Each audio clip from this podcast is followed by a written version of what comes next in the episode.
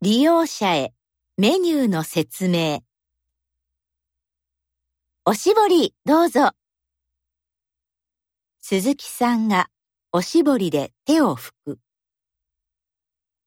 今日のメニューは、茶飯、おでん、レンコンのサラダ、もやしときゅうりのゆかりあえ、味噌汁。果物はりんごです。美味しそうですね。途中で疲れたらお手伝いします。ありがとう。